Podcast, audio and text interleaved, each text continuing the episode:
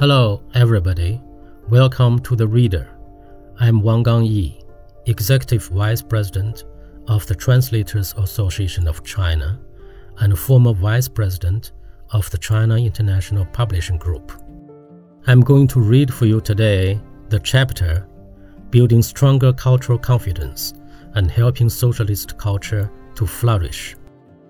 This is part of the report by President Xi to the 19th National Congress of the Communist Party of China on October the 18th, 2017.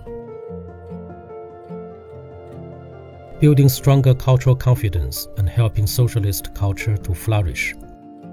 Culture is a country and a nation's soul. Our country will thrive only if our culture thrives, and our nation will be strong only if our culture is strong. Without full confidence in our culture, without a rich and prosperous culture, the Chinese nation will not be able to rejuvenate itself. We must develop a socialist culture with Chinese characteristics, inspire the cultural creativity of our whole nation, and develop a great socialist culture in China. Socialist culture with Chinese characteristics is derived from China's fine traditional culture, which was born of the Chinese civilization and nurtured over more than 5,000 years. It has grown out of the revolutionary and advanced socialist culture that developed over the course of the Chinese People's Revolution, construction, and reform under the party's leadership. And it is rooted in a great practice of socialism with Chinese characteristics. To develop socialist culture with Chinese characteristics means developing a socialist culture for our nation, a culture that is sound and people oriented, that embraces modernization, the world, and the future, and that both promotes socialist material well being and raises socialist cultural ethical standards. In developing this culture, we must follow the guidance of Marxism, base our efforts on Chinese culture, and take into account the realities of contemporary China and the conditions of the present era. We should ensure that this culture serves the people and serves the socialism.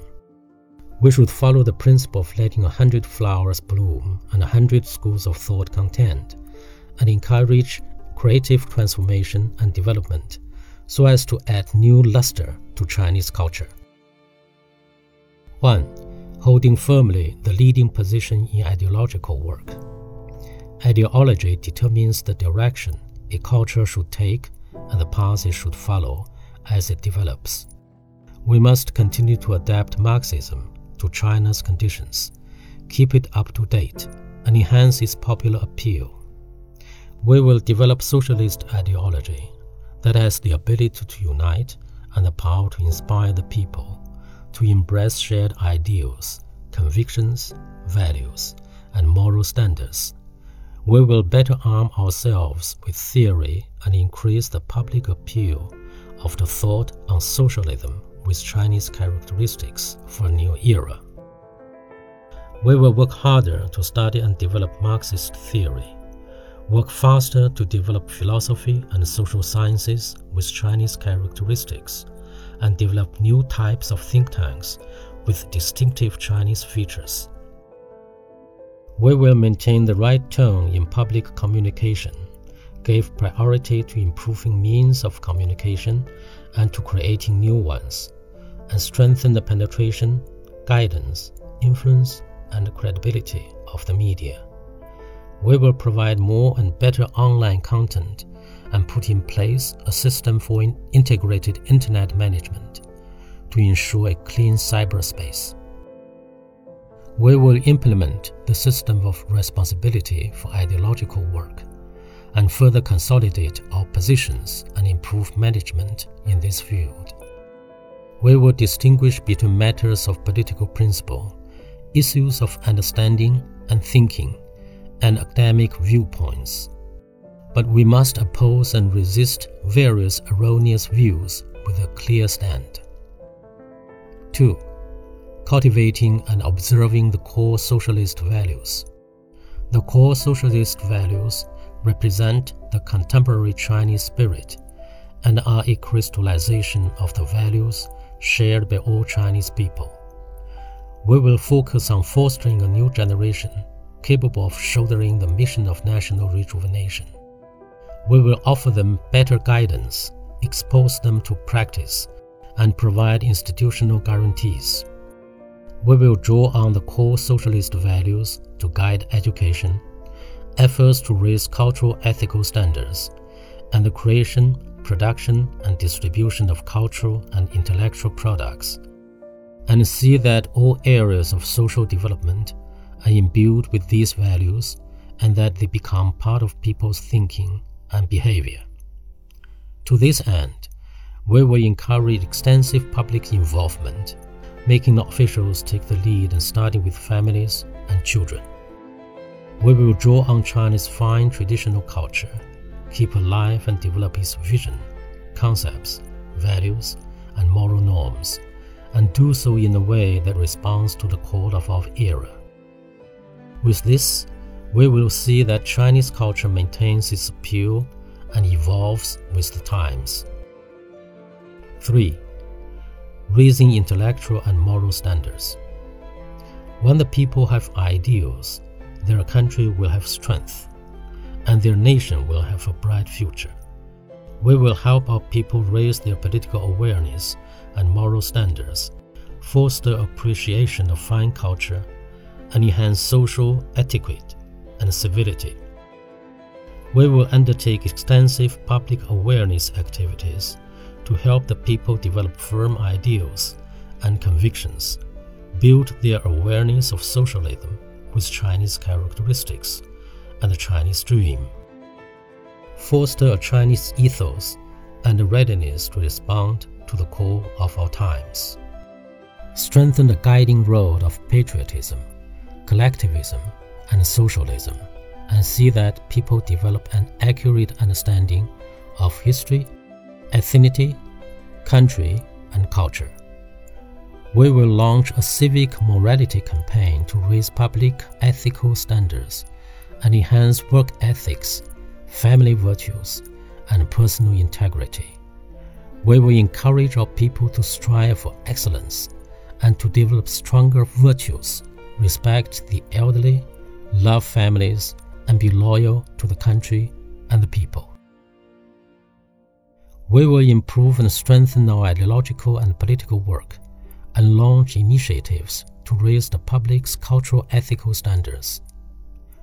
We will promote the spirit of science and make scientific knowledge widely attainable. We will work to see the back of outdated social mores and to promote good and up-to-date practices and trends. And we will resist the corrosive influence of backward and decadent culture. We will build credibility, institutionalize volunteer services, and heighten people's sense of social responsibility, awareness of rules, and sense of dedication. 4. Seeing socialist literature and art thrive. Socialist literature and art are for the people. Writers and artists should take a people centered approach and draw inspiration from everyday life and the experiences of the people to produce works that do justice to our times. We encourage them to create fine works that are thought provoking and of high artistic standard, that reflect real life, and that extol our party, our country, our people, and our heroes. We will foster democracy in academic research and artistic pursuits, and encourage originality and experimentation with new approaches in the creation of literature and art. We encourage the cultivation of fine tastes, style, and a sense of responsibility, and reject vulgarity and kitsch in literary and artistic creation. We will strengthen the professional standards of artists and writers to see the emergence of a large number of eminent figures who have moral integrity and outstanding artistic appeal, and creators of inspiring works. 5. Promoting cultural programs and industries. To meet the people's new aspirations for a better life, we must provide them with rich intellectual nourishment. We need to deepen structural reform of the cultural sector, improve the cultural management system, and accelerate the establishment of systems and mechanisms that put social benefits first while pursuing economic returns. We will improve the public cultural service system carry out public interest cultural programs, and launch more popular cultural activities. We will strengthen protection and utilization of cultural relics and better preserve and carry forward our cultural heritage. We will improve modern system for cultural industries and markets, explore new mechanisms for cultural production and operation, improve economic policy on the cultural sector and develop new forms of business in this sector. We will carry out extensive fitness for all programs, speed up efforts to build China into a country strong in sport, and make smooth preparations for the 2022 Beijing Winter Olympic Games and Paralympic Games. We will strengthen people to people and cultural exchanges with other countries, giving prominence to Chinese culture while also drawing on other cultures. We will improve our capacity for engaging international communication so as to tell China stories well, present a true, multidimensional, and a panoramic view of China, and enhance our country's cultural soft power. Comrades, since its founding, the Communist Party of China has actively guided and promoted China's advanced culture while keeping China's fine traditional culture alive and strong. Today, we Chinese communists and the Chinese people should and can shoulder our new cultural mission, make cultural creations through practice, and promote cultural progress along with history.